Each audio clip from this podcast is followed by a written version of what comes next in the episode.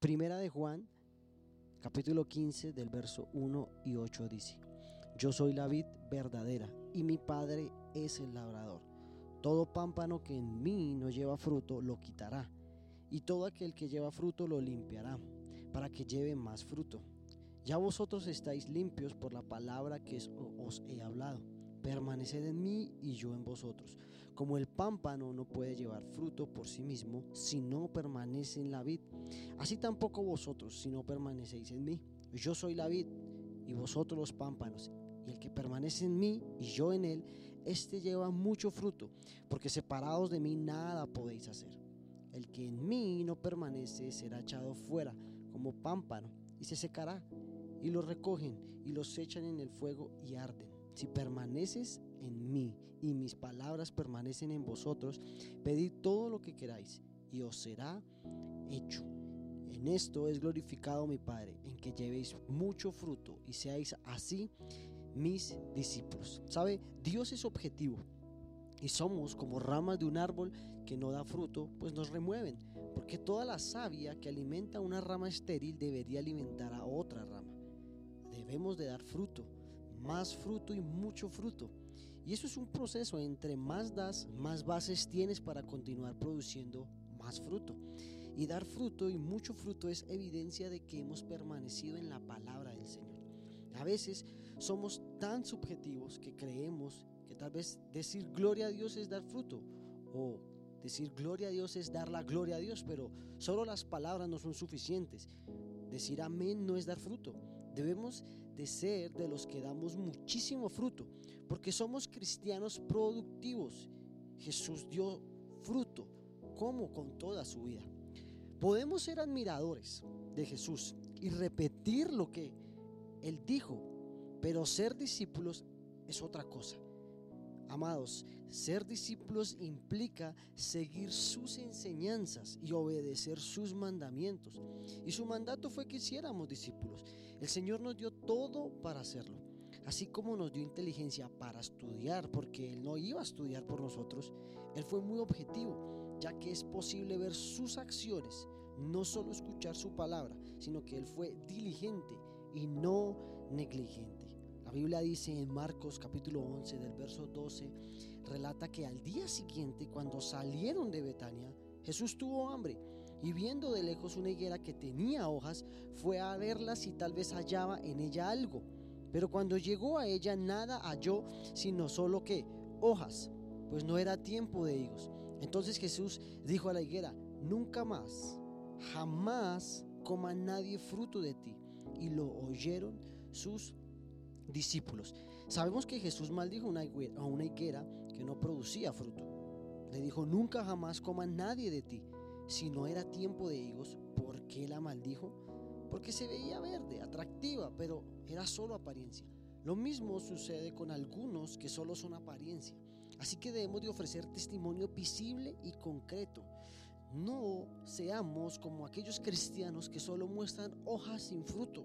Si en tu oficina escuchas música cristiana, lees la Biblia, pero no puedes dar la milla extra con un buen ánimo y una buena actitud, eres como esa higuera con hojas, pero sin fruto. La Biblia también narra en, Mateo, eh, perdón, en Lucas 14, 28, donde dice, ¿quién de vosotros, queriendo edificar una torre, no se sienta primero y calcula los gastos? A ver si tiene que a ver si tiene lo que necesita para acabarla. No sea que después que haya puesto el cimiento y no pueda acabarla, todos los que lo vean comiencen a hacer burla de él, diciendo, este hombre comenzó a edificar y no pudo acabar.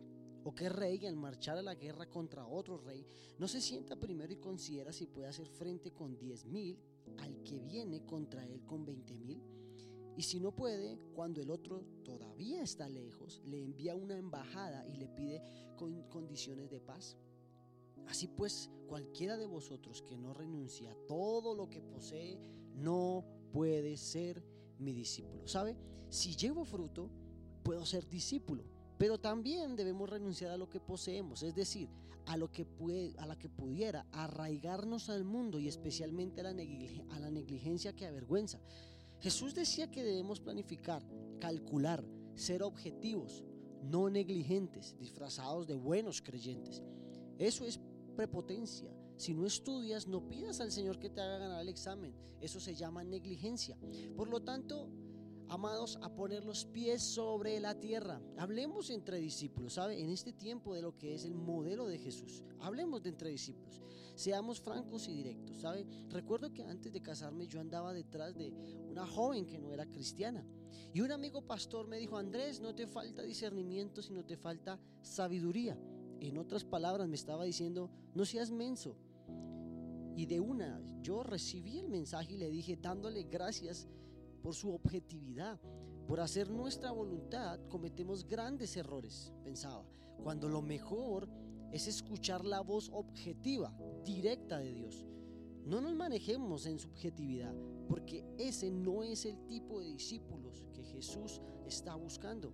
La Biblia también dice en Lucas capítulo 14 del verso 26 adelante, dice, si alguno viene a mí y no aborrece a su padre y madre y mujer e hijos y hermanos y hermanas y aún también su propia vida, no puede ser mi discípulo. Y el que no lleva su cruz y viene en pos de mí no puede ser mi discípulo. Jesús es radical, tanto que pidió y pide entrega total. Por eso dijo que no podía ser su discípulo quien no aborrecía su familia, inclusive su propia vida. Ese requerimiento es figura de nivel de compromiso que espera de parte de nosotros. ¿Sabe? Aborrecer significa amar menos que al Señor. Si Jesús nos pide algo así, mi pregunta es, ¿por qué protestamos por el esfuerzo de atender a nuestras ovejas? ¿Sabes? Si quieres ser discípulo de Jesús, ¿por qué vas a poner tantas excusas? Cuando el Señor me llamó al ministerio fue duro, porque era dejar ciertas cosas de mi pasado, ciertas actitudes, ciertas amistades, pero ahora que veo los activos en el ministerio y veo la cantidad de palabra, de resultados que el Señor ha respaldado, agradezco al Señor porque estuvieron y están y está mejor en sus manos que en las mías. Y sabe, es desgastante pero que se pierda su vida por causa del Evangelio, la ganara. Jesús puso su vida en la que la cruz significa perdón de pecados, no muerte. Y cuando pide que tomemos nuestra cruz, nuestra cruz está diciendo que perdonemos y de lo contrario no somos discípulos. O sea, que para poder ser discípulos de Jesús necesitamos perdonar. Por lo tanto, para ser y hacer discípulos debemos perdonar, ser objetivos y dar mucho y mucho fruto. ¿Sabe? Las demandas de Jesús son tan exigentes como sus promesas. ¿Era Jesús tan exigente que ni siquiera permitía que sus discípulos fueran a enterrar a sus muertos? Tal vez lo estaba librando de algo. Nos hace falta discernimiento y unción, hermanos. Jesús demanda mucho de nosotros y tiene todo el derecho de hacerlo, porque nuestra vida le pertenece a Él. Para ser discípulos nos hace falta carácter porque tenemos enseñanza, pero somos débiles. Así que debemos pedirle fuerzas y firmezas. Un verdadero discípulo de Jesús es a prueba de ofensas, de excusas para servir a los demás. Hoy yo te quiero hacer esta invitación. Si has puesto la mano en el arado para trabajar en el reino de Dios, ya no veas atrás. Avanza porque has tomado la mejor decisión de tu vida. Decide hoy si quieres ser higo, que te levantes para ser higo y no ser hojas de higuera. Bendiciones.